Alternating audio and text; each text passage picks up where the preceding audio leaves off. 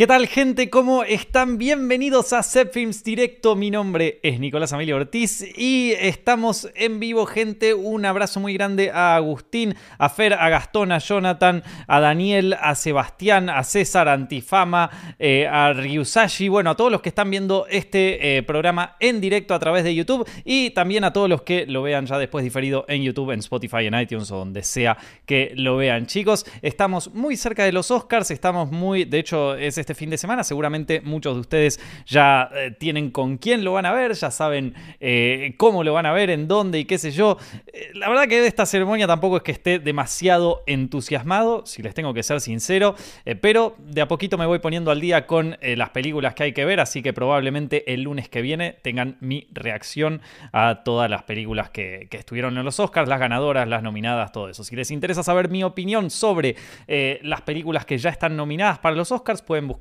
el podcast anterior en donde estuvimos hablando de esto, pero en este tengo ganas de hablar un poco sobre, bueno, porque estuve viendo la semana pasada una serie que es la de Junji Ito, la de Maniac, Relatos japoneses de lo macabro, no sé si la conocen, está en Netflix, y la estuve viendo la semana, que vi, eh, la semana pasada, perdón, eh, y... Y me agarró como un poco de nostalgia de películas de terror y también de las cosas de terror que, que me aterraron cuando era más chico y, bueno, que de alguna forma me me enamoraron un poco del, mundo del cine del terror, ¿vieron? Eh, y no solo del cine, sino también de la literatura y todo eso. Así que quería hoy hablar con, con ustedes un poco de esto. Eh, y, bueno, de esto, de películas que me acercaron más al género desde el lado personal, sobre todo, ¿sí? Porque todos conocemos los clásicos, como El Exorcista, como, eh, qué sé yo, todas las películas así heavy de, de, terror, no sé, La Cosa. bueno, todos ustedes pueden nombrar un montón de películas de terror clásicas que los hayan aterrados, El Resplandor algunos ponen ahí. O sea, Todas esas son películas clásicas, pero hoy eh, voy a hablar de algunas que a mí me tocaron desde el lado más personal y que capaz no, o sea, sí son conocidas, pero capaz no son tan, tan, tan así como wow pero que en mí tuvieron un impacto muy fuerte, sobre todo por la época y, las razones personales por las que las vi, ¿no? Pero vamos a hablar, les voy a contar un poquito sobre esta nueva serie de Junji Ito. Eh, yo creo que fue criticada injustamente, ¿sí? Eh, Maniac Relatos Japoneses de lo Macabro es una serie de anime que está en Netflix y que adapta algunos mangas del legendario artista de terror Junji Ito. No sé si lo conocen, es espectacular. Como fanáticos de Junji Ito, yo creo que todos sabemos lo imposible que sería adaptar un manga de este señor y es que lo que hace Junji en todos sus mangas es prepararte para el susto en la página anterior, ¿no? Vos tenés una página, después tenés la otra y te da miedo dar vuelta a la página porque cuando la das vuelta, ¡Boom! Aparece la imagen más turbia que te puedes imaginar. Es como un screamer, pero versión manga. Y bueno, adaptar ese estilo a una animación costaría una fortuna en principio por la cantidad de detalles que hay en las ilustraciones, pero incluso así no sé si causaría el mismo efecto. Porque un screamer en cine no es lo mismo. Y de, todas maneras a mí me parece que la serie hizo un buen trabajo. Obviamente me quedo con los mangas toda la vida, pero creo que se las criticó injustamente. Creo que la gente quería sentir lo mismo que sintió cuando leía el manga y eso, amigo, ¿qué te puedo decir? Es imposible.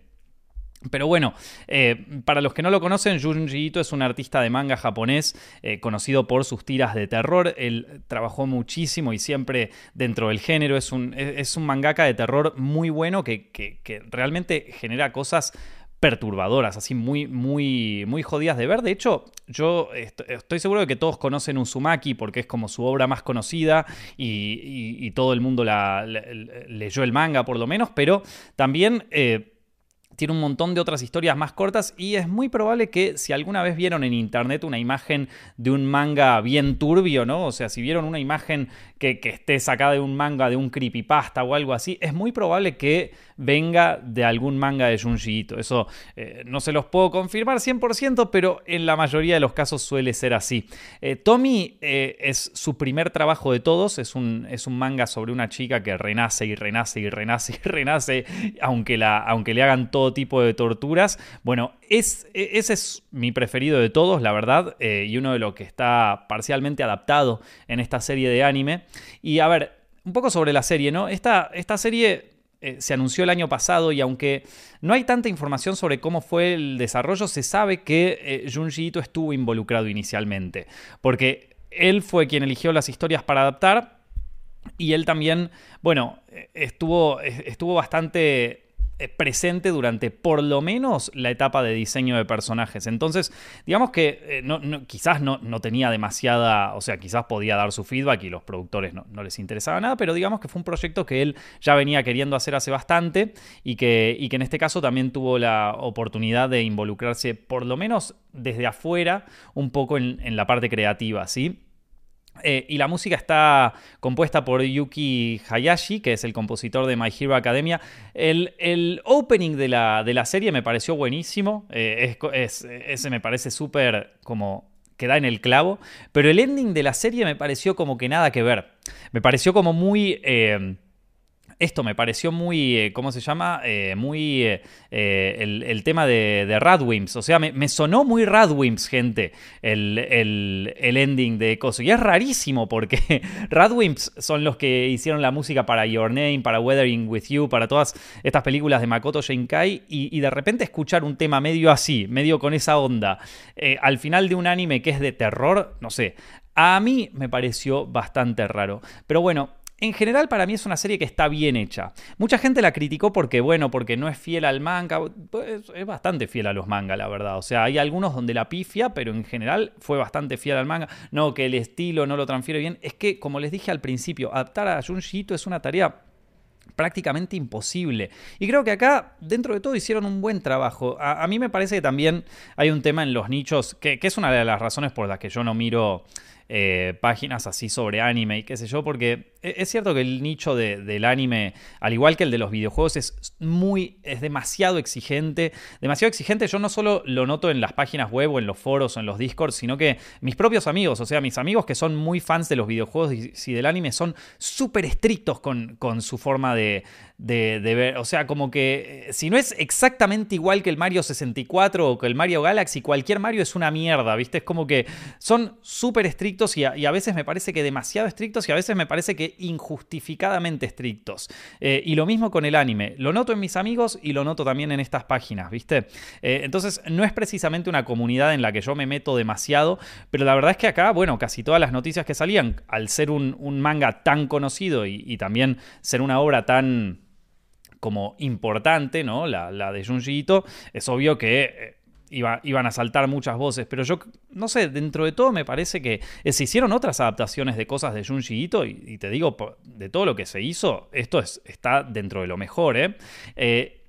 para mí, te soy honesto, la adaptación perfecta de un manga de Junji Ito tendría que ser un anime estilo bien ochentero, como se acuerdan. Eh, ¿Cómo es que se llama esta, esta serie? la de... ay, eh, la, de la que están viendo todo, la de Jojo. ¿Vieron Jojo, pero la versión de los 80, que, no era, o de fines o de principios de los 90, que era bastante chota, o, el anime de Alita Battle, Angel? O sea, para mí tendría que ser un anime con esa estética bien ochentera, bien principio de los 90, de viñetas tradicionales, ¿viste? Rústico, hecho a mano, porque solo, solo haciéndolo bien a mano.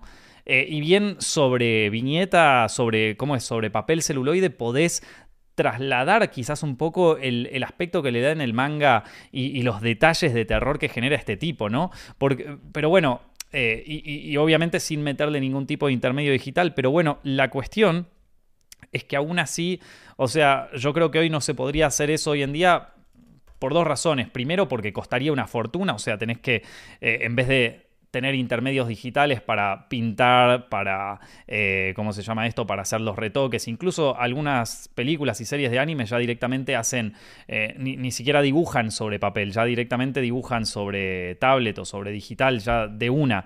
Eh, y, eso, bueno, digamos que abarata bastante los costos, ahorra un poco de tiempo, sobre todo para la parte del entintado y la pintura. pero bueno, son dos te termina quedando un resultado distinto. No digo que uno sea mejor y peor o peor. De hecho, hoy en día eh, el anime digital es como un poquito más moderno. Creo que esa es otra razón por la que no se podría hacer hoy en día una cosa así. Porque trasladar ese estilo, además de que te costaría una fortuna, para mucha gente quedaría como medio un anime viejo. O sea, quedaría como que, se quedó en el tiempo, ¿vieron? Entonces, qué sé yo, que no se puede hacer. Pero de todas maneras, digo, a pesar de, del formato y todo eso yo creo que, está bastante bien adaptado. Obvio, hay algunos capítulos que funcionan mejor que otros porque son historias independientes y, no necesitan más contexto, ¿no? Por ejemplo, la, primera historia, la de los hermanos, que aparece al principio del anime, creo que es el primer episodio de todos, eh, o Tommy, que, es eh, la, de la chica que, que aparece en las fotografías, eh, eh, eh, esos dos, esas dos historias, está bien, funcionan capaz como cortos, vamos a decirlo así, pero en realidad forman parte de un manga más largo, ¿sí? entonces terminan quedando un poco cortos los episodios o se siente como que no están del todo desarrollados, o capaz sentí eso yo cuando, cuando los vi porque ya había leído los mangas. Sin embargo, no me ocurrió esto mismo con algunos mangas que eh, ya estaban, que, yo sabía que funcionaban eh, independientemente, ¿no? Eh, esta serie muchas, o sea, muchas veces mezcla el anime tradicional con elementos artísticos más experimentales, como la rotoscopía de fotos o incluso el CGI, pero, pero no es un CGI actual, sino que es un CGI medio vintage, yo creo que a propósito. A veces la introducción de estos elementos digitales para mí queda bien, por ejemplo, eh, no sé, en el capítulo del, pescado ese gigante que aparece en la playa, en ese me parece que quedó bien porque le da a, lo que sería el fondo del mar un aspecto más eh, como eh, creepy, más extraño, ¿viste? Más como que no sabes qué es real, qué no. Te, da, te genera esa sensación que, pasaba. ¿Se acuerdan el, villano este de, de Coraje, el perro cobarde? El de devuelvan la tablilla. Bueno, ese. Ese, ese, bicho que es horrible y que nos traumó a muchos en los años 90. Si no saben quién es el de Devuelvan la tablilla, busquen en Google Devuelvan la tablilla y, ya me van a entender. Es como un 3D muy tan básico que es un poco... Eh, ¿Cómo se llama esto? Que es un poco eh, turbio, ¿viste? Que, te asusta eh, de, lo de, lo que contrasta con la animación normal, ¿vieron? Entonces, eh, en ese sentido logró, logra un buen contraste. Hay otros episodios en donde el CGI queda un poquito medio raro. Por ejemplo, eh, no, no el CGI, pero eh, cuando hacen la rotoscopía de fotos con la cámara de fotos de Tommy, a mí ponerle eso me, me quedó un poquito raro. Pero bueno, en definitiva, también está bueno probar cosas distintas. Me parece que también esta es una serie que se prestaba por eh, la, onda de su autor y también por, por, que son todas historias separadas una de la otra. Es como una antología. Para mí que se prestaba justamente a, también incorporar un poquito de experimentación. Eh, los capítulos que más me gustaron a mí eh, de esta eh, de esta serie. O sea, mis episodios favoritos de Maniac de Junji Ito eh, son, bueno, el favorito que fue de todos, el episodio de los cabezas globos. Eso, e, e, ese está bueno el manga y está bueno también eh, el anime. El de la mujer que susurra, bueno, ese, la versión de manga es súper, súper turbia y acá me parece que está muy, muy, muy bien adaptada. Es un clásico de Junji Ito y me encantó. La del pelo largo en el ático fantástico también. La del escritor que no quiere dormirse porque le sale un alter ego de adentro, ese es cortito, pero funciona bien. Estos son buenos también para aprender a, escribir cortometrajes, ¿viste? Porque son todos episodios cortos, no duran 10, 15 minutos. Entonces, digo, escribir un cortometraje a veces puede ser más complicado que una, que una, película, que una película entera, justamente por la limitación temporal que tenés. Entonces, si alguien está escribiendo un corto o quiere escribir un cortometraje de terror, se la recomiendo esta serie como para eh, entender estructuras de, un cortometraje, que son obviamente distintas a la estructura de una película, a la estructura de, un, capítulo de una serie. Eh, después, otro que me encantó es el de las capas de la muerte. Este eh, en el manga es súper oscuro, es súper oscuro, se los recomiendo que lo lean, pero, pero acá está también muy bien pasado, sobre todo la, escena final. El de Tommy, a ver, me gustó ver la versión en anime. Tommy, ya les dije, es, mi manga favorito de Junji Ito, de hecho lo tengo ahí en, mi estante, lo puedo ver acá mismo. Eh, lo tengo marcado ese, ese manga, es uno, de, es uno de mis mangas preferidos del planeta. Eh, entonces me gustó ver una versión en anime. La, voz de la, de, la, que actúa de Tommy también está muy buena. Obviamente en su versión japonesa, gente, no, se imaginen que la vi eh, traducida, por favor. Pero bueno, esto. Y, em, pero bueno, más que nada me gustó verla en versión anime. Yo no sé si ese episodio se sostiene tanto como se sostiene toda la historia de Tommy. Para los que no leyeron el manga, eh, originalmente eh, le, falta como un, le falta como una parte a ese, a ese corto que es el inicio de toda esta historia, que es que Tommy es una chica que, em, que la, o sea, que en el colegio, la, si mal no recuerdo, es como que o tiene un accidente en el colegio o la matan entre un grupo de amigos por accidente. Pero bueno, la cuestión es que en el colegio prefieren no hablar sobre el tema de que se murió esta chica y resulta que la chica efectivamente renace. Y renace y viene a atormentar a cada uno de, los chicos. Pero no contenta con atormentar a todos los de su colegio, empieza a atormentar también a otra gente y entonces todos los capítulos es como alguien medio que se enamora de Tommy y Tommy lo termina volviendo loca a esa persona y después cuando el loco la, mata o, le hace cualquier cosa, ella renace y lo termina haciendo mierda. Eso es como básicamente la estructura de Tommy. Y después otro episodio que me encantó es el de la chica que le hace bullying al, al niño. El de, el de la, la, bully esta está buenísimo y sobre todo la, escena final. Ese no había leído el manga. Eh, no, no, sé tampoco ni siquiera si existe. Pero bueno, esos fueron mis episodios preferidos. Después hay algunos que me parece que no están tan bien adaptados, como el de la librería, el, de la biblioteca está gigante. Eh, es un capítulo que muchos dicen que no está tan bien adaptado. Eh, entonces, le, falta aclarar una parte del principio, que si vos lees el manga está, bien clara, pero bueno, al no estar aclarada es como que se, no, lo terminaras de entender. Si quieren me pueden decir ustedes qué les parecieron eh, qué les parecieron los capítulos eh, y, la serie así. Nico, ¿viste la nueva adaptación de Uzumaki? ¿Viste el tráiler? Es idéntico al manga. Todavía no lo vi. ¿Sabes que me lo contaron? Cuando conté esto en, la, eh, en mis historias de Instagram me lo, me lo recomendaron, así que lo, voy a ver pronto.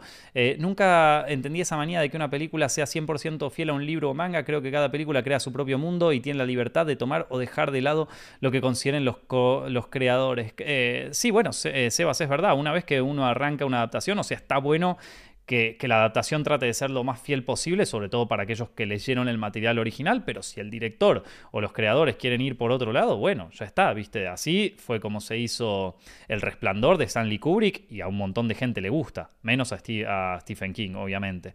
Pero bueno, con esto de terror eh, quería eh, hablar un poco con ustedes sobre, sobre algunas películas que a mí eh, me traumaron, o sea, películas de terror que a mí me traumaron cuando, cuando era más chico. Obviamente no, eh, no voy a contar toda porque si no este podcast se hace eterno, pero bueno, como les dije antes, Junji Ito, el eh, director de esta serie, es un artista que leo desde hace mucho tiempo y que me impactó mucho a nivel personal en relación con el género de terror. Y justamente a raíz de eso me dio ganas de hablar de películas de terror que me marcaron o me inspiraron, sobre todo cuando era más chico.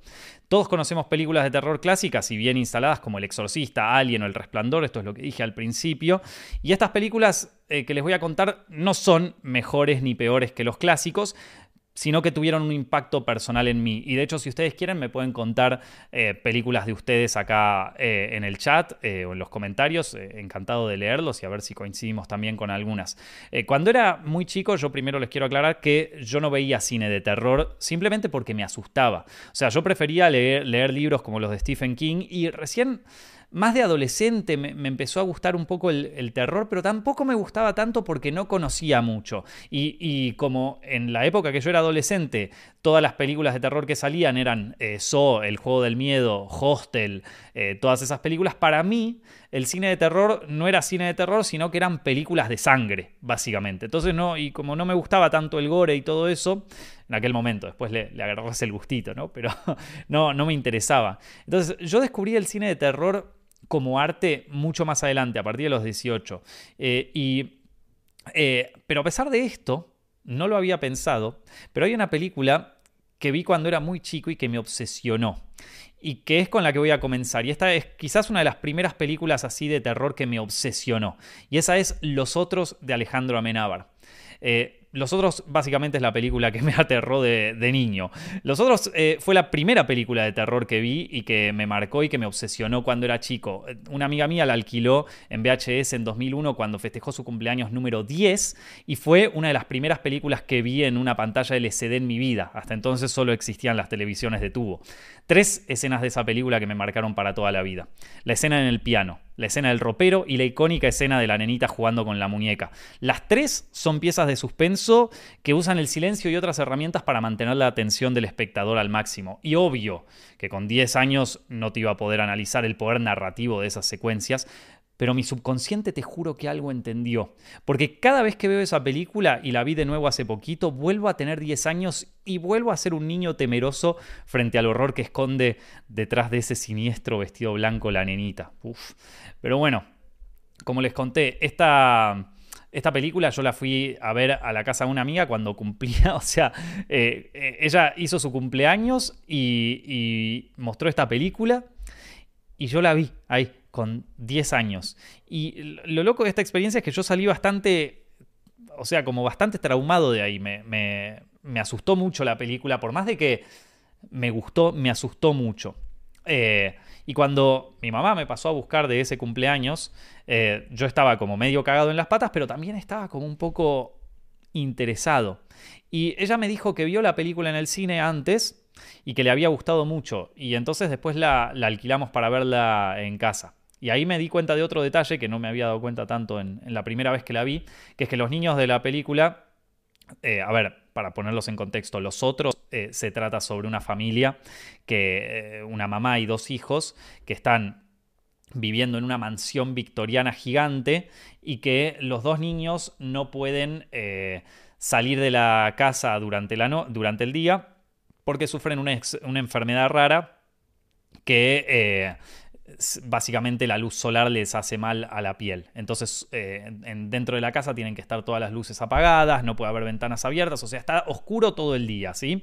Eh, y es una mansión victoriana, así que imagínate el cagazo en las patas, y como si esto fuera poco, empieza a ver como una presencia, empieza a ver como una presencia oscura en la casa que aterra tanto a, a la madre, que está interpretada por Nicole Kidman, como a estos dos niños. Y todo esto aparte tiene un plot twist gigante que ya me imagino que a todos se los habrán spoileado. No lo voy a mencionar acá, capaz que lo menciono un poquito más adelante.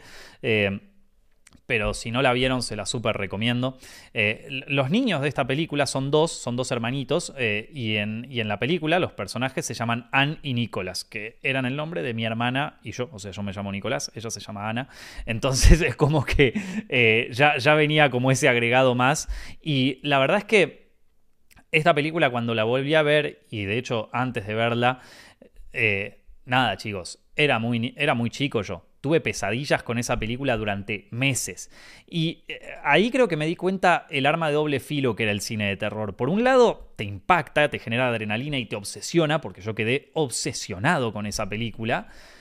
Pero por otro lado, puede hacerte soñar cosas horribles durante mucho tiempo. Y, mirá que los otros no tenía sangre. A mí me asustaban mucho las cosas con sangre cuando era chico. O sea, veía a alguien que le cortaban un brazo, horror. Me, escondía, lloraba. el terror máximo. Eh, los otros no tenía sangre, por lo tanto la podía ver. pero, pero igual la pasaba mal. Eh, entonces, el cine de terror siguió siendo algo que guardé como una caja de Pandora, justamente por esta característica de ser un arma de doble filo durante mi infancia y mi preadolescencia. Todavía no estaba preparado para apreciarlo bien y la verdad que todavía le tenía bastante miedo.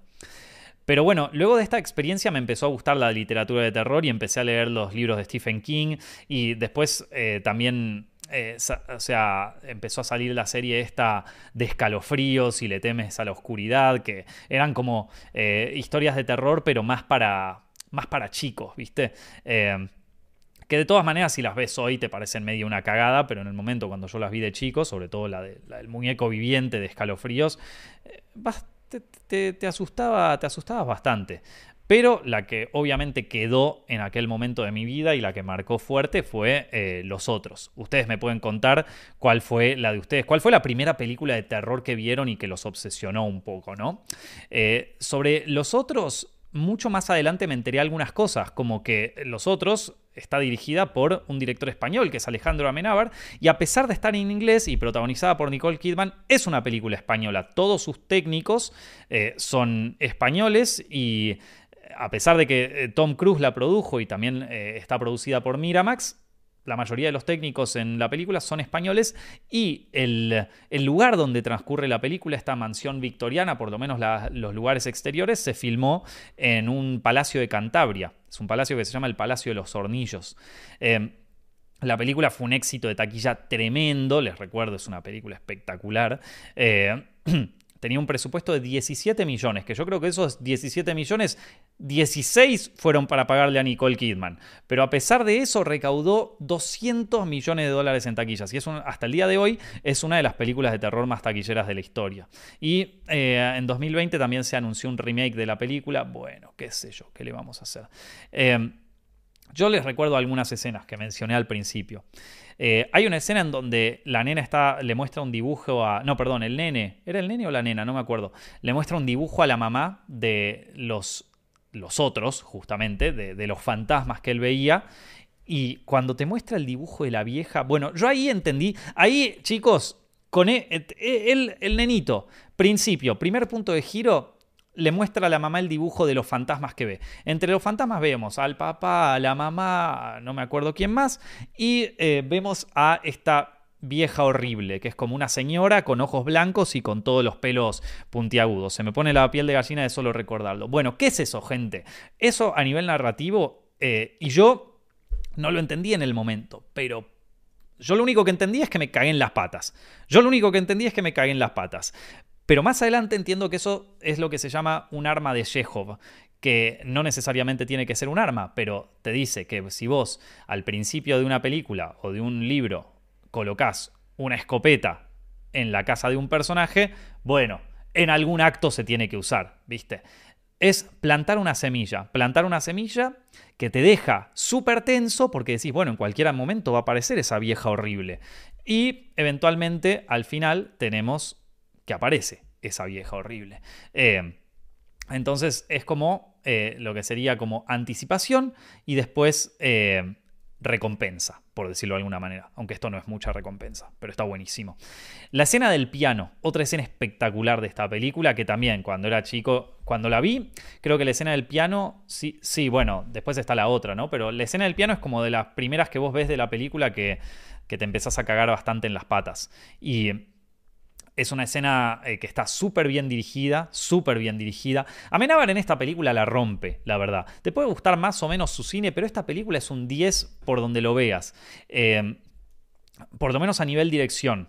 Eh, y, y, después lo, lo bueno que tiene la escena del piano, y ahora sí entro en spoilers, es que si vos te pones a pensarlo desde el lado del pianista, o sea, desde desde el lado del tipo que toca el piano, eh, no, capaz que puedo contar esto sin entrar en spoilers. Si vos, te, si, vos ves esto desde el punto de vista del que toca el piano, del otro que toca el piano, eh, entonces también tiene sentido esa escena. O sea, toda la escena también tiene sentido. Y eso, eso también otra de esas cosas que te das cuenta más de grande o cuando lo ves por segunda vez. Yo cuando la volví a ver, eh, recién la vi, creo que anteayer, no me acuerdo, para, para el podcast y, y, me di cuenta de eso, de que la escena funciona también eh, de ambos lados. Y la escena más icónica y tal vez, una de las escenas más parodiadas de esta película, así que seguramente, si, no, si, no, conocen la película, seguramente vieron la, escena parodiada en alguna otra peli o en alguna otra serie, es cuando la encuentran a la nenita eh, cantando ahí sentada con el vestido, el velo blanco, ese horrible, eh, y que después la mamá Nicole Kidman la da vuelta y le dice, no eres mi hija, ¿viste? Porque, porque bueno, le ve una cara y, y no es la cara de su hija. Es una escena tan, tan, tan bien hecha, gente. Esa, cuando yo vi esa escena, de, chico obviamente me recontracagué en las patas. Imagínate tener 10 años y ver esa, esa escena. Obvio que, que, que, te morís de miedo, ¿viste? Te agarra un paro cardíaco, pero viéndola ahora más de adulto, o sea, para mí, si yo alguna vez hago algo de terror y logro la, generar las mismas sensaciones que genera esa escena, yo, yo ya estoy contento con mi vida.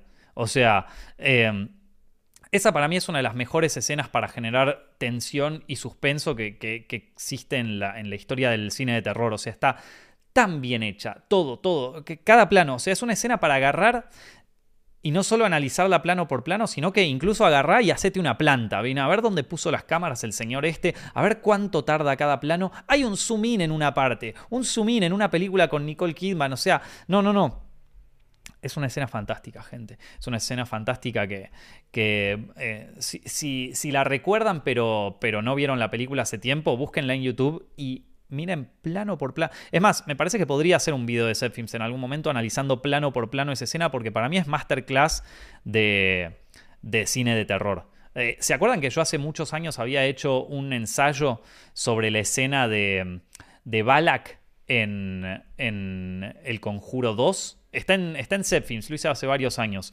Em, le fue muy bien ese video. Em, bueno, es. Conceptualmente sería una cosa similar, pero para mí que en esta película está hecha 100.000 veces mejor. 100.000 veces mejor, porque tiene muchos menos elementos, de hecho son dos, es ella y la nenita, y, y es perfecta, gente. Y es perfecta. Eh, hay una cosita en los otros que también, otra de estas cosas que te das cuenta más de adulto, que es que hay un error de guion en esa película.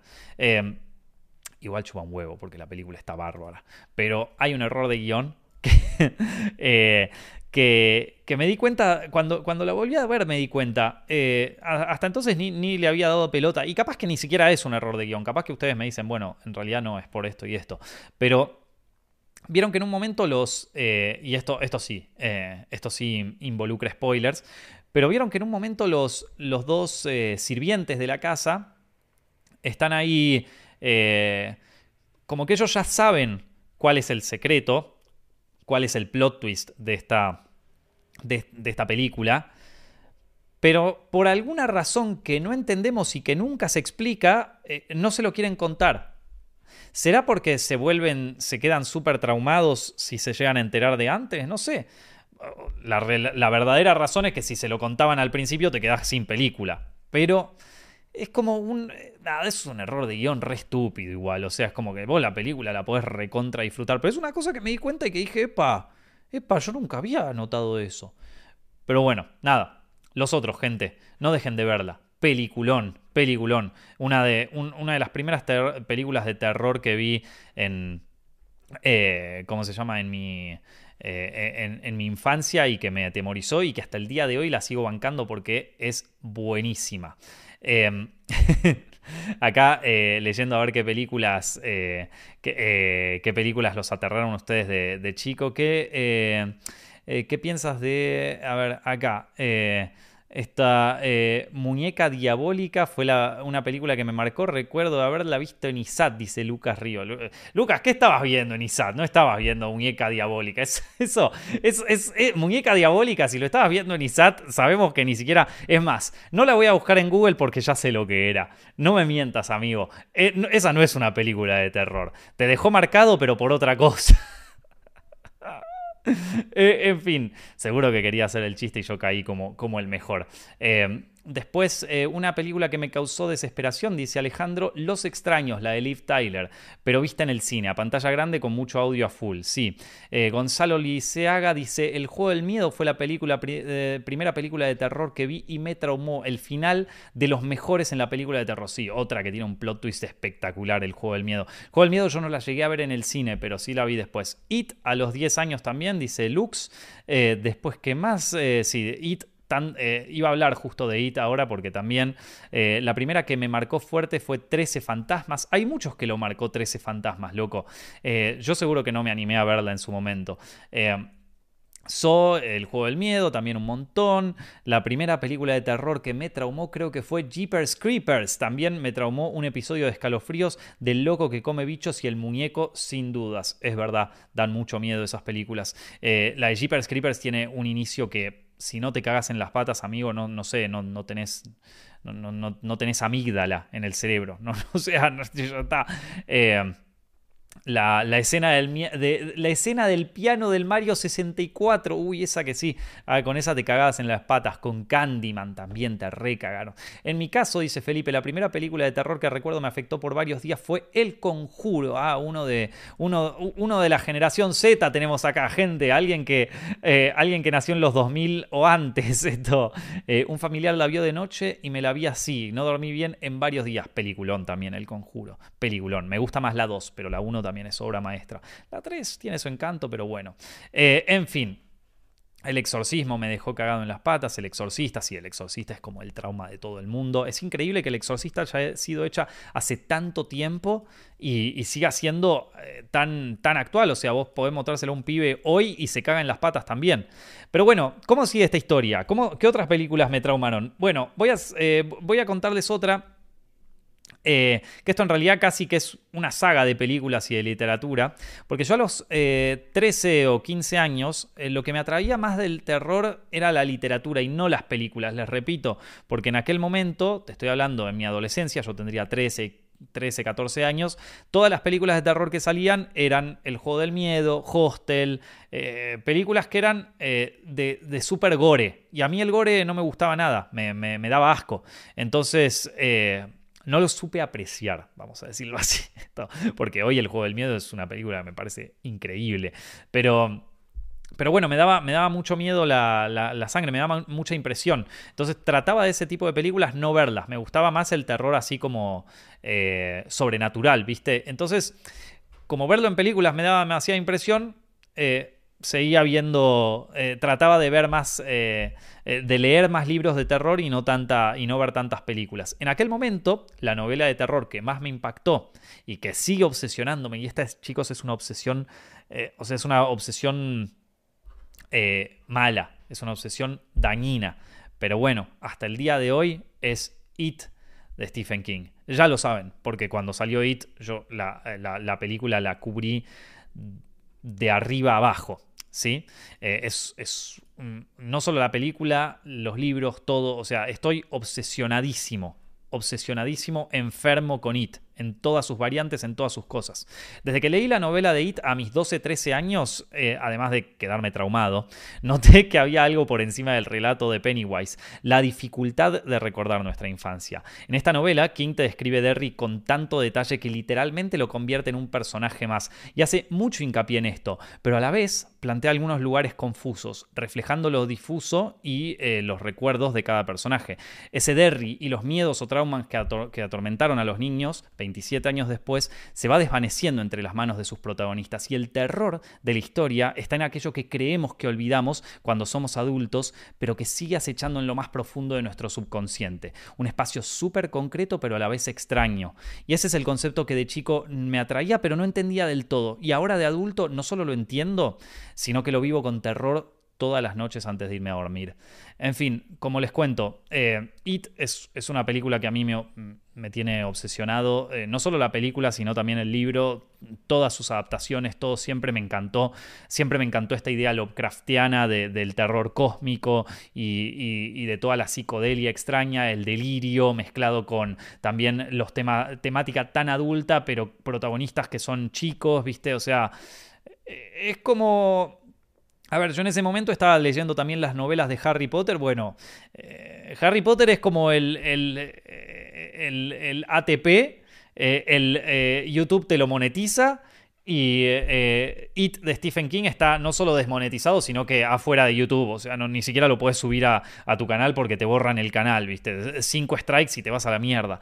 Lo primero que me atrajo de, de It eh, y, esto es muy heavy, loco. O sea, eh, mi primer contacto con It, vamos a decirlo, fue en el año 2003 cuando salió el episodio de Almorzando con Carlitox de Alejo y Valentina. Eh, Ale Sicula, después más adelante lo conocí, un maestro. Le tengo que agradecer muchísimo a Ale Porque él, a través de él, vos pensás, año 2013 yo tenía 12 años, gente. año 2003, no 2013. Año 2003 yo tenía 12 años. Entonces, cuánto de cine podría haber visto en aquel momento. Y Alex y Kula, a través de Alejo y Valentina, a mí me, me introdujo un montón de películas. Entre ellas está eh, It y también... Eh, Rocky Horror Picture Show. O sea, para mí eso a Ale se lo voy a agradecer toda la vida. Eh, marcaste mi infancia por lo divertido que me parecía Alejo y Valentina y también me, iniciaste mucho en, una búsqueda de, película y de cultura pop que, la verdad que se lo agradezco. Pero bueno, eso le podríamos dedicar básicamente otro podcast. Eh, la, primera película, la de 1990, recién ahora está empezando a tener cierto aprecio, eh, pero cuando yo la vi la gran mayoría opinaba que era una mierda. Lo único que le rescataban a la primera, que en realidad no era una película, en realidad era una miniserie. Eh, era una miniserie y por eso eh, cuando vos la ves completa, dura como tres horas la película y tiene como fundidos a negros muy marcados, que bueno, justamente porque estaban pensados para los cortes comerciales y también para terminar cada capítulo. Pero originalmente eh, la novela, la perdón, la película de 1990 es una miniserie. Sin embargo, muchos de nosotros la vimos en su versión película eh, de más o menos tres horas, en lo que Claramente lo que más se destaca de esa película, lejos, es eh, la interpretación de Pennywise por, por, Stephen King, pero también tenemos algunos detalles que a mí personalmente de la, de la película del 90 me, gustan mucho. O sea, eh, no, solo me gustan, sino que me gustan mucho. Esto. Eh, la, actuación de Tim Curry, obviamente, y esto es, esto es quizás lo único que rescató la crítica sobre esta película, mucho más no, no, no se la valoró en su momento, pero a mí eh, me gusta mucho la música de la película. De, hecho, me parece una de las bandas sonoras de terror más eh, originales de, bueno, de fines de los 80, principios de los 90. O sea, es una, eh, es una banda sonora que tiene mucho sintetizador. Está compuesta por Richard Bellis, que Richard Bellis, creo, si no me equivoco, era como un eh, como una especie de discípulo de Jerry Goldsmith, eh, el otro compositor, eh, que se dedicó más a la enseñanza de musical que a la composición musical. Y creo que por, por, It hasta llegó a ganarse un Emmy por la, por la banda sonora. Ahora no me acuerdo bien, que alguien me lo chequee por las dudas. Pero la música en esta película, a mí me, en, sí, bueno, en la miniserie o en la película, me parece, me parece espectacular, me parece como les digo, súper original, eh, súper osada también, viste, de, meter tanto eh, sintetizador mezclado con una composición medio Bernard Hermiana, viste, es como, es, como Bernard Herrmann, pero con sintetizadores, que quizás eso era por falta de presupuesto o por lo que sea, pero suena bastante bien, te lo digo. O sea, me hace acordar un poco a la banda sonora de Under the Silver Lake, que también hace eso, viste, como Bernard Herrmann con sintetizadores. El tipo lo logra bien. Ahora, al director de la miniserie no le gustó nada la música. De hecho, no le gustó ni al director ni al productor. Parece que no le gustó a nadie, pero bueno, se habrán quedado sin presupuesto y la tuvieron que meter. A mí me parece que es espectacular. Y... Eh, nada, transmite muy bien la, no sé, como el, feel del libro de, Stephen King, de la novela.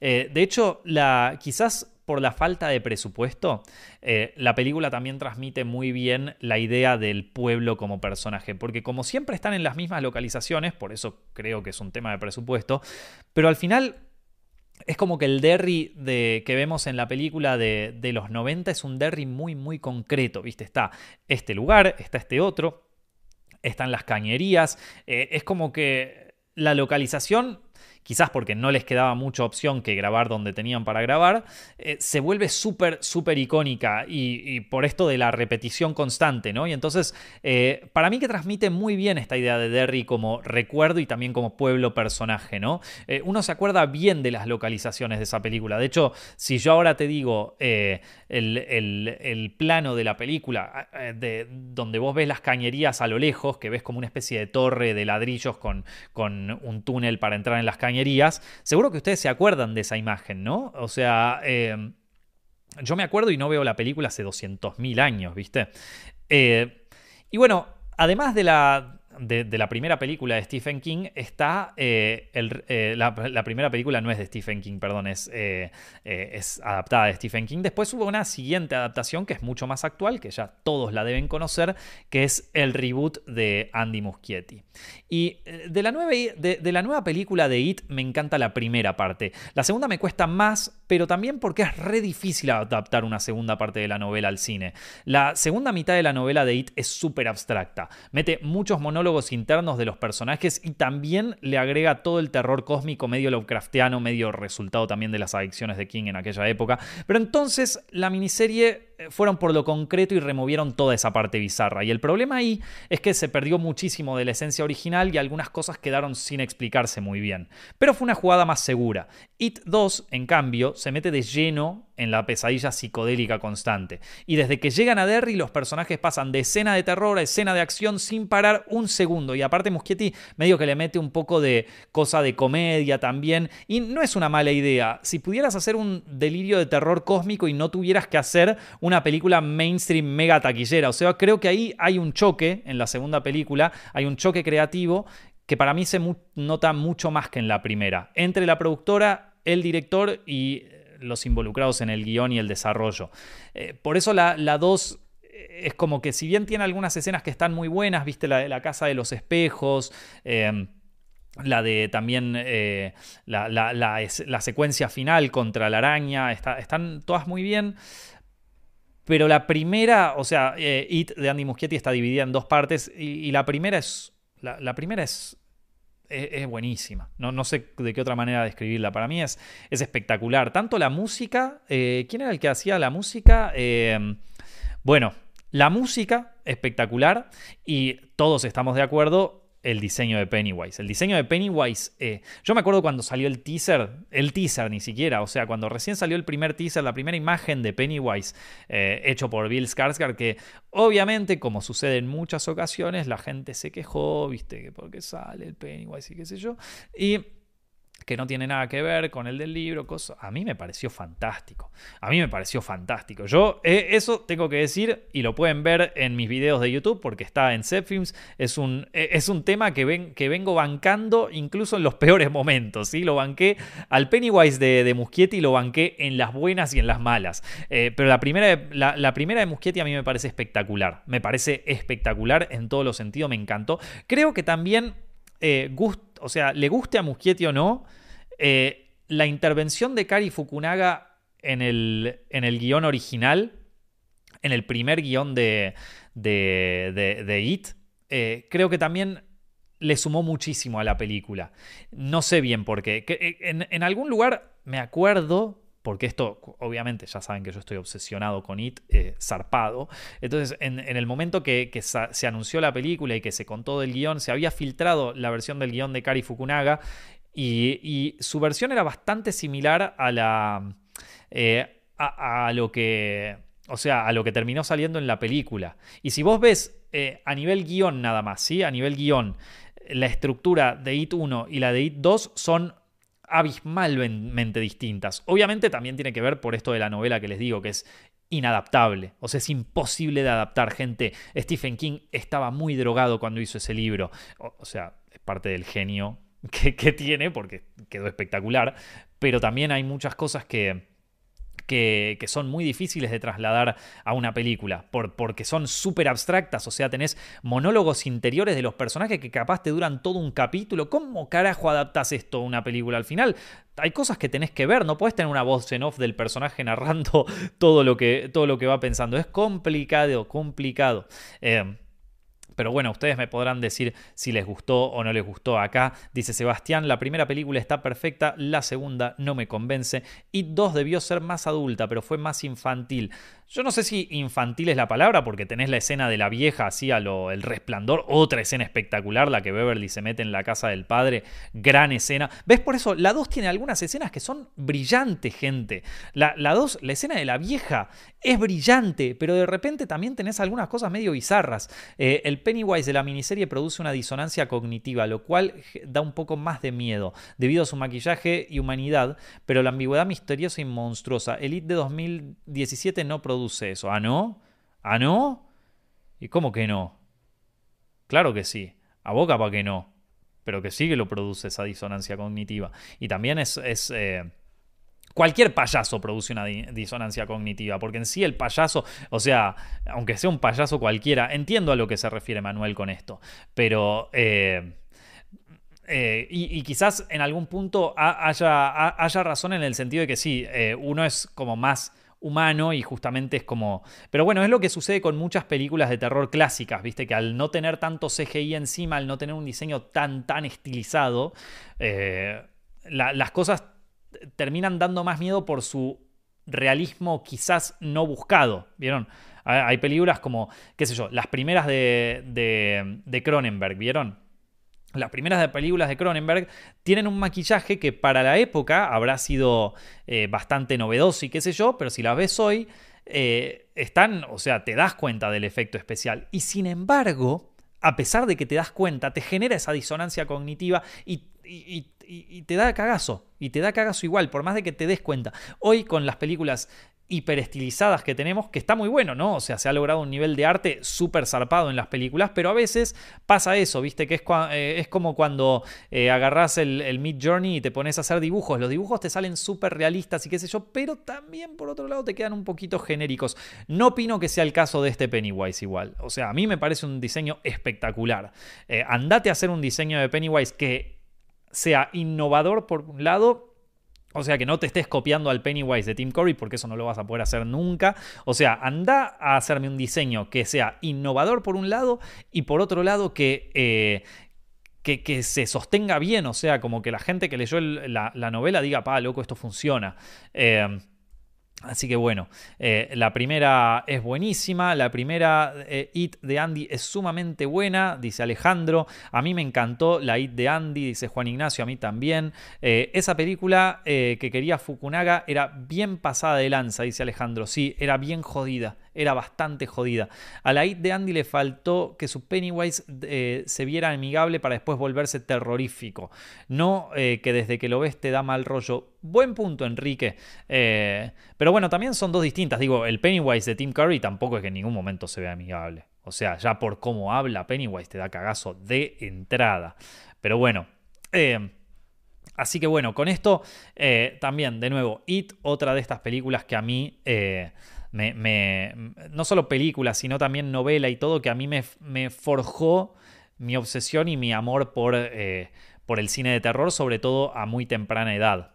Em, ¿Qué les iba a comentar ahora? Bueno, eh, ya llegando a más adulto, o sea, ya cuando fui creciendo, empecé a ver el cine de terror, conté incontables veces eh, mi historia con la masacre de Texas, una de mis películas preferidas de la historia del cine de terror. Ya esa anécdota la conté no solo en vivo, la conté en podcast, la conté en, en, eh, mi libro 100 películas que me abrieron la cabeza, también la, la conté en, en videos de YouTube incontables veces. Así que no voy a contar esa, porque ya lo, ya, lo dije.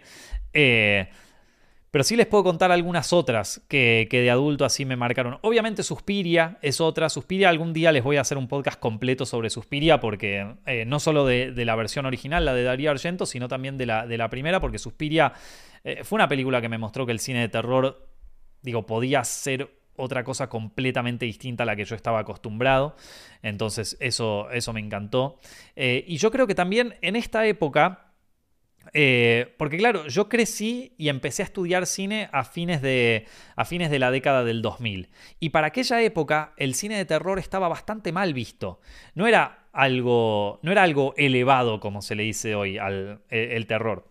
Era más bien un género menor, al que no se le daba demasiada pelota eh, y al que tampoco se le quería poner demasiado énfasis en cuanto a su historia, ¿no? Como quizás sí se lo hizo en los años 70. Después en eh, a mediados de la década del 2010, el cine de terror tuvo una como una nueva época dorada, gente. O sea, eh, eh, se los digo así de una. Quizás fue por el hecho de que las películas de terror se pueden amoldar a los modelos actuales de, producir con bajo presupuesto. Digo, la mayoría de las películas de terror que se hicieron en las últimas décadas, las buenas, buenas, costaron menos de 10 millones de dólares. Entonces, es como son películas que se pueden producir y que también le dan mucha libertad creativa a los directores, justamente porque no son de un presupuesto tan elevado. Eh, y, y, entonces, no sé, a raíz de un montón de, de situaciones, vaya uno a saber por qué, el terror de esta, de esta nueva década, para mí, que entró en una nueva época dorada. Es un terror que aparte innova muchísimo en relación con el cine de terror de los 80, que es medio lo que, que, en realidad el cine de terror de los 80 es casi te diría, una, eh, una versión eh, de neón, pongámosle, una versión con neón y con pochoclo, eh, con, palomitas de maíz de lo que era el cine de terror de los 70 y de los 60 en donde la, problemática principal del terror de los 60 y de, los 70 es que el peligro, el terror, el monstruo, a diferencia de ser un monstruo, como es Drácula, como es Frankenstein y todo eso, es una persona real. Podría ser tu vecino, el caso de eh, eh, Viernes 13, por ejemplo. Podría ser eh, el, que, el, que vive al lado tuyo en el campo, como es en la masacre de Texas, ¿vieron? Entonces, el horror, y esto también tiene un poco que ver con el, pánico que había en Estados Unidos por los asesinos seriales, por, bueno, la, la, guerra de Vietnam, hay un montón de factores que influyen sobre esto, pero el terror podía estar al lado tuyo. Esa es como la gran innovación sobre el cine de terror y sobre la literatura de terror terror también eh, hacia eh, la época del posmodernismo, ¿no? O sea, en los años 60, en los años 70. Y se viene refritando, e incluso hasta el día de hoy se siguen haciendo películas con esa temática. Eh, pero digamos que en el 2010, del 2010 para acá, surge una nueva temática en las películas de terror que también, de nuevo, existía ya antes. Hay ejemplos anteriores que los podemos ver, pero Acá, digamos que entró como en una eh, en, exacerbación total, que es que el terror no solamente es un monstruo, no, no, no, es un monstruo, ni es tu vecino, sino que el terror somos nosotros mismos, ¿no? Si vos ves Hereditary, por ejemplo, el terror es ella misma, ¿sí? Eh, y entonces salen muchas películas así, con esta temática, en donde el terror está en nuestra mente, está en, en, lo que es capaz de hacer nuestra mente cuando está desequilibrada, cuando está totalmente desencadenada, ¿vieron? Entonces... Eh, de ahí salen como. Eh, a raíz de eso salen como muchas películas de terror que, que, existen de esta manera, ¿no? Casi todas las películas de, A24 tratan esta narrativa, ¿no? Eh, y entonces, bueno, yo, hay mucha gente, cuando pregunté, cuando les pregunté a ustedes qué, eh, para hablar en este podcast sobre, sobre cosas de cine de terror que les interesaran, muchos me dijeron que para ellos el cine de terror estaba en decadencia en esta época y y la verdad que yo opino todo lo contrario. Para mí el cine de terror, eh, bueno, no sé ahora porque estamos entrando en una nueva década, pero en la década de los 2010, sobre todo mediados fines, entró en una época dorada espectacular. O sea, tenemos películas increíbles de aquella época como pueden ser, no sé, eh, esto, Sinister, El Conjuro, Insidious. O sea, James Wan, hay que agradecerle, del tipo ha metido un laburo en las películas de terror para meterlo en el mainstream tremendo. Después, eh, qué sé yo, tenés eh, Barbarian, que salió hace poco, tenés Pearl, tenés eh, Nope, tenés Hereditary, tenés Us, Don't... no, no, no respires, It, o sea, peliculones, uno mejor que el otro, o sea, espectacular. No sé qué opinarán ustedes sobre eso, ¿no? Pero eh, de Babadook menciona Manuel, es verdad. Eh, también una metáfora de la depresión. Otro ejemplo, me gusta esa visión que tienes del cine de terror actual. Gracias, Manuel. Eh, el cine de terror era lo más fácil de producir y, que, sale, y que salga muy bien. Eso es verdad. No, es que es lo más fácil de producir, pero es un género que puede ser producido por muy bajo presupuesto. Así que sí, están saliendo. están saliendo buenas películas de, terror. Eh, así que. Y después, bueno. Eh, les cuento. A ver. Les cuento así en general. Eh, algunas películas de terror que hasta el día de hoy me. O sea, que, que, hoy. Trato de no verlas porque me, me, dejan medio mal, ¿viste? Me dejan como. O sea, hasta el día de hoy me. me me parecen súper turbias, ¿sí? O sea, algunas de las películas de terror más turbias que conozco que no, necesariamente es porque sean asquerosas, ¿no? No es tipo 120 días de Sodoma o a, eh, Serbian Film o el, Hombre Cien Pies, ¿viste? Sino que son eh, eh, genuinamente, películas que genuinamente me asustan hasta el día de hoy. Que, digo, si las voy a ver, las quiero ver un día que esté como, bueno, en plan, hoy me quiero asustar. Y si quieren, pónganme ustedes ahí en los comentarios películas que, que les suceda lo mismo, ¿no? a ver, una de ellas es Possession. Possession, si no la vieron, uff. Loco, esa película es un delirio delirio total de Zulavsky. Es eh, un horror tremendo. Possession. Eh, yo eh, tuve la suerte de verla en una versión restaurada en el Festival de Sitges. Qué buena película y qué horror. Es una película, la vi una vez con mi hermano y mi hermano la describió a la perfección. Es una película que, que capaz no, no, no, no es tan terrorífica por, por o sea, no, no es que da miedo la película, o sea, no te asustás, no hay screamers, pero es una película que te deja perturbado, que decís, loco, la puta madre. Qué feo. Eh, otra película con estas características para mí es Repulsión de Roman Polanski. Repulsión también es de mis películas preferidas, con una de mis actrices preferidas, que es Catherine Deneuve. Eh, es una película que habla mucho. Vieron que yo les dije, eh, durante el posmodernismo se hicieron películas que trataban sobre el individuo como, eh, como, factor terrorífico, ¿no? Películas que lo que da miedo no es el monstruo, sino nosotros mismos, nuestra propia mente, lo que nuestra mente es capaz de crear. ¿Vieron? Repulsión es una de esas películas y me pareció tan buena. Es una película que la miro siempre, no solo porque es perturbadora, porque toca un tema súper oscuro, sino también por porque es una peli que te enseña muy bien trucos cinematográficos para generar terror, ¿viste? Es una peli de los años 60 que, sin embargo, al día de hoy vos la ves y decís, ¡apa! Acá el tipo sabía, ¿viste? Bueno, también estamos hablando de Polanski. Una película que no sé si todo el mundo conoce, que es una película japonesa que a mí me dejó, o sea, traumado, eh, es Pulse.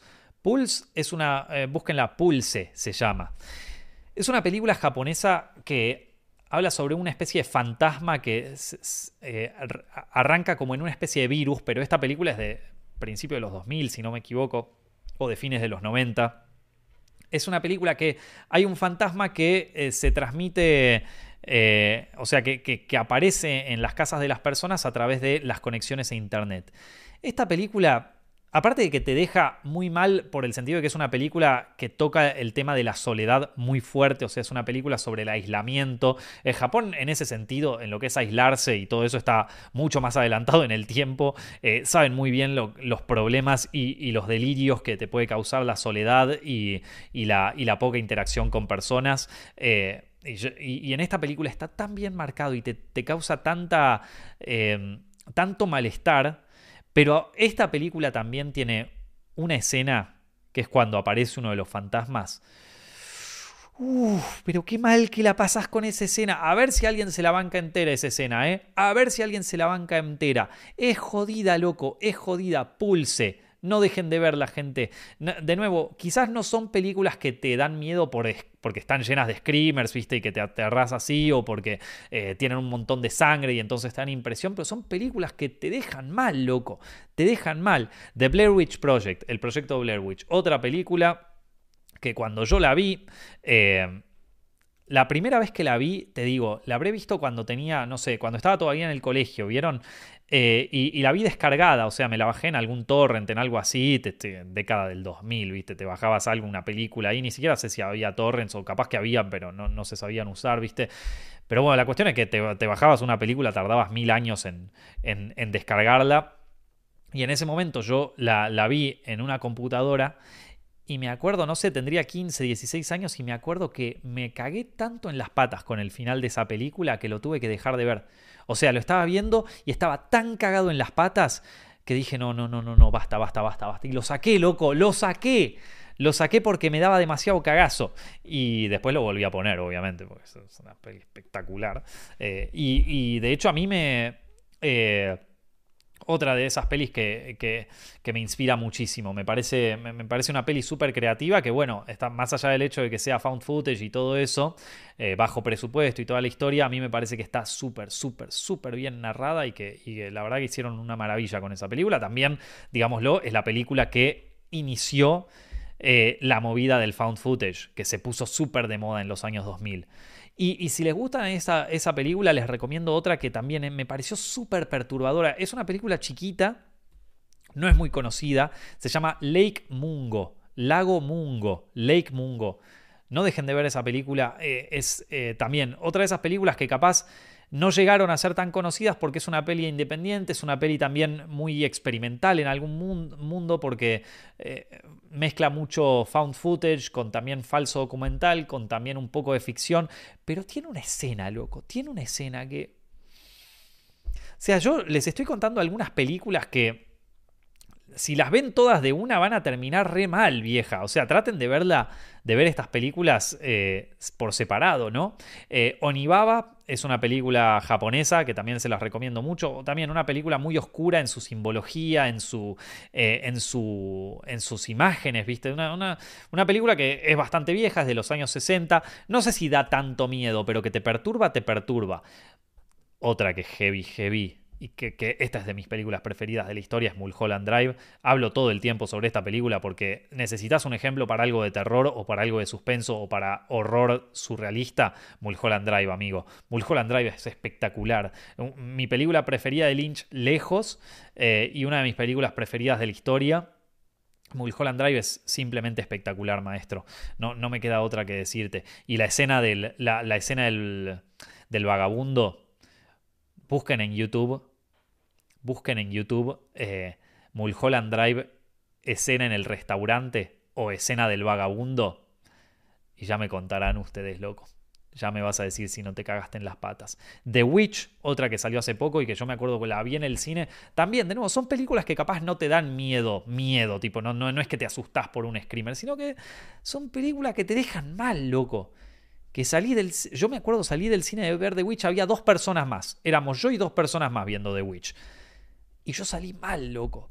Salí mal. Y las dos personas que salieron, que, salieron conmigo, o sea, que, que, vieron la película al mismo tiempo que yo, salieron enojadas porque no les gustó la película. Pero yo salí mal, loco. Yo salí genuinamente perturbado. Hereditary, obviamente. Y otra que les recomiendo es Cash, o eh, Caché se escribe, de, de Michael Haneke. Eh, otra también que, de nuevo, es capaz un poco más eh, densa esa película, se toma más tiempo, pero es una película, uff, que la, pasa, que la pasas mal. Me mencionaron algunas de eh, películas que ustedes, de, perdón, eh, películas que a, que a, ustedes les hayan parecido perturbadoras. A ver, eh, ¿Qué opinás eh, sobre Repulsión teniendo en cuenta de lo que lo han acusado a Polanski? Sé que es buena irremediablemente como película, igual que el bebé de Rosemary, pero me producen ruido. Y amigo, ahí está toda la, batalla entre eh, el artista y lo, que a la gente de, actual le gusta pelear sobre el, autor y la obra. Que mi, mi opinión sobre esto, a ver, chicos, yo no soy policía ni juez. Polanski debería estar preso por lo que hizo. Yo no sé por qué sigue haciendo películas, realmente. O sea, fue acusado fue enviado a juicio, debería estar preso. Eh, cumple la condena, no cumple, pero mi trabajo no es ser juez de nadie, gente. Para eso hubiera estudiado la magistratura en jugar y sería juez, listo, pero no soy juez. Eh, que, que, me afecta, sí, me afecta tanto como me afectó cuando Michael Jackson eh, salió el documental y toda esa historia y, después no sé si era verdad o si sí era verdad y qué sé yo, viste, es como, son todas cosas que, que sí, me afectan, pero al final del día, viste, prevalece siempre, la obra prevalece siempre. Y si no, gente, para los que me digan, no, mentira, no es verdad, escúchame, amigo, te lo voy a decir así, de una. Eh, retrato de Dorian Gray. Quizás una de las mejores novelas de la historia de la humanidad, o por lo menos de la época victoriana. Retrato de Dorian Gray. El, director iba a decir. Eh, el, el escritor de esa novela es Oscar Wilde. Busca Oscar Wilde quizás la persona más cancelada en la época victoriana de la historia, porque el tipo, vos imagínate, el tipo no solo era abiertamente eh, gay, abiertamente homosexual en, en, la época victoriana, amigo, sino que además el tipo se iba de, de, de, joda en joda por todos los prostíbulos que existían. Eh, se, encamaba con todos los pibes que encontraba, con todas las cosas, vivía una vida, eh, no, no, no, sé tanto sobre el autor, pero me imagino que también pasaba por todos los vicios existentes. Y mira, amigo, hoy la mayoría de la gente no tiene ni puta idea, o sea, hoy la mayoría de la gente no tiene ni puta idea que es retrato de Dorian Gray, pero hoy la mayoría de la gente no sabe ni quién es Oscar Wilde, y si hay una manera de conocerlo es a través de su obra, no hay otra forma. Eh, así que gente, ¿Qué te puedo decir? Esa es mi opinión. Yo sé que no, está, no es eh, la, opinión de todo el mundo. Yo sé que mucha gente eh, tiene, les agarra como ansiedad por ver cosas de gente que no le gusta. Pero amigo, entonces no podés ver ninguna película que hizo Miramax. No podés ver ninguna. Porque ¿sabes qué? Las hizo Weinstein, amigo. Las hizo Harvey Weinstein. ¿Qué te puedo decir? No podés disfrutar Pulp Fiction. No podés. No te puede gustar. No te puede gustar eh, Reservoir Dogs no te puede gustar eh, otras películas de Miramax, no te puede gustar Kill Bill, no te pueden gustar ninguna película de Tarantino, básicamente. Eh, ¿Qué otras películas de Miramax son conocidas? No, no podés, no podés, jodete, no, no podés. Pues claro, viste, esto te hace ruido Polanski, te tienen que hacer ruido todos, amigo. Esto... Mm. No, no, eh, no, no, quiere que, no quiere decir que yo esté a favor ni de Weinstein ni de Polanski, pero esos tipos los tendrá que juzgar un juez y yo no soy un juez, gente. Eh, así que, bueno, perdón. Eh, a ver, ¿cómo, ¿cómo, venimos de tiempo del podcast? Ah, bueno, está, estamos ya bastante. A ver si tiene. Para mí, la obra se vuelve cuestionable si lo malo que hizo la persona se refleja en la obra. Por ejemplo, si Nico consume cocaína y roba en sus momentos libres, en ninguno de los videos dice roben. Eh, ¿Y por qué? Pareces mi vieja cuando yo hacía una fiesta, loco. Era tipo, eh, eh la fiesta y qué sé yo, pero que yo no me entere que pasó nada por acá. Tipo, después ordena todo. Entonces yo podía hacer una fiesta, traer eh, drogas, traer putas, traer todo. Y, mientras yo después ordenara la casa, está todo bien, no, no, no pasa nada. Eh, no, perdón, pero no coincido. Esto. No, no, no, se puede hacer nada, gente, porque el autor es un ser humano, es un ser imperfecto. Nadie es un dios. Todas, todas, las, todas las personas tienen algo por la que se las puede ah, eh, juzgar. Todas. Hasta vos, Daniel. Daniel, vos que comentaste esto, hasta vos seguro tenés algo que escondes ahí abajo en el placar. Quizás no sea tan turbio como las cosas que hizo Polanski o como las cosas que hizo eh, este, ¿cómo se llama? Harvey Weinstein. Pero seguro que tenés algún muerto en el placar vos también. Y si no tenés ningún muerto en el placar es porque no, no, viviste, amigo.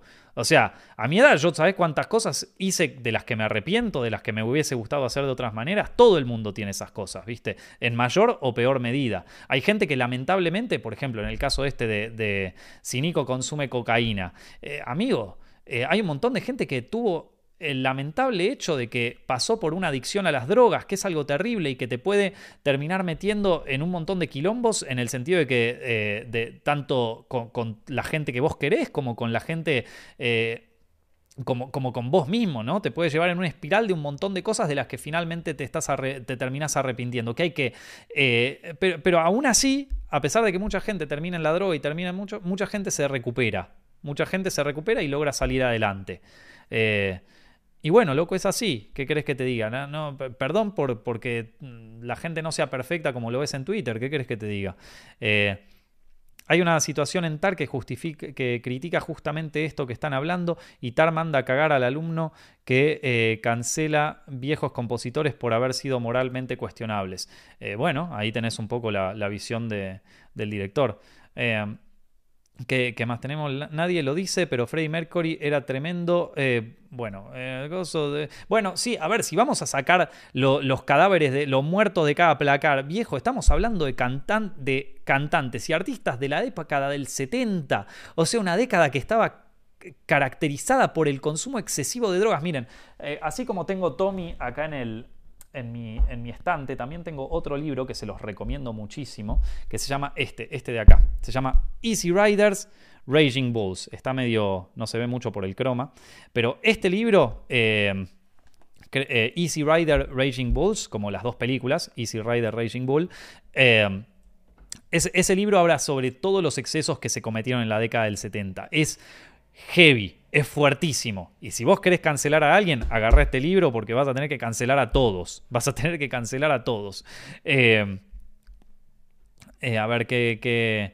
Eh, pero ¿por qué tiene que eh, pero ¿por qué tiene que influir lo que un director, eh, escritor haga en su vida con la obra? No tiene nada que ver. Bueno, para mucha gente sí tiene que ver. Eh, y para mucha gente es importante saber lo que hizo el autor para ver si consume o no consume el tipo de cosas que, esta persona haga, ¿no? Es lo que...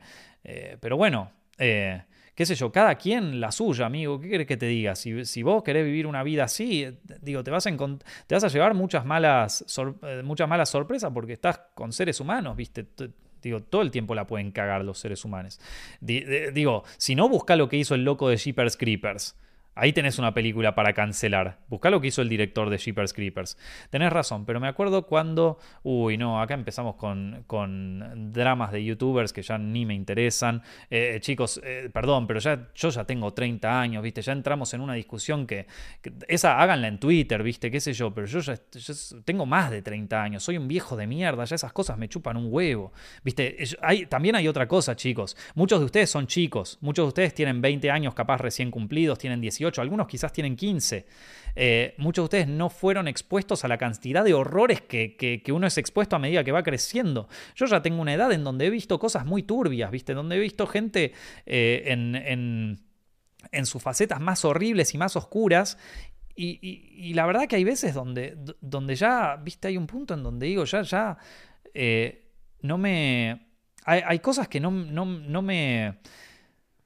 Como que no, no me llegan tanto, no, no, me impactan o no me impresionan tanto, ni tampoco me, me, me, pegan tan profundo como, eh, como quizás lo hacían cuando era más chico, ¿viste? Pero no es un tema porque haya tenido una vida jodida o qué sé yo. Cualquier persona que más o menos se exponga en la vida va, va, a, va a, someterse a, a, vivir eh, momentos divertidísimos, momentos espectaculares y también momentos turbios. Eh, estás curado de espanto. Ahí está. O sea, en un principio sí. Eh, a ver, ¿qué, tenemos ahí? Eh, ¿Por qué no pueden hacer, eh, a ver, con ese criterio, a cada negocio que entres tenés que preguntarle si fajó a la mujer o si cagó a alguien? Y bueno, sí, es que, qué sé yo, es, es complicado vivir así, ¿qué querés que te diga? Porque aparte también habría que definir qué cosas son las moralmente aceptables o no.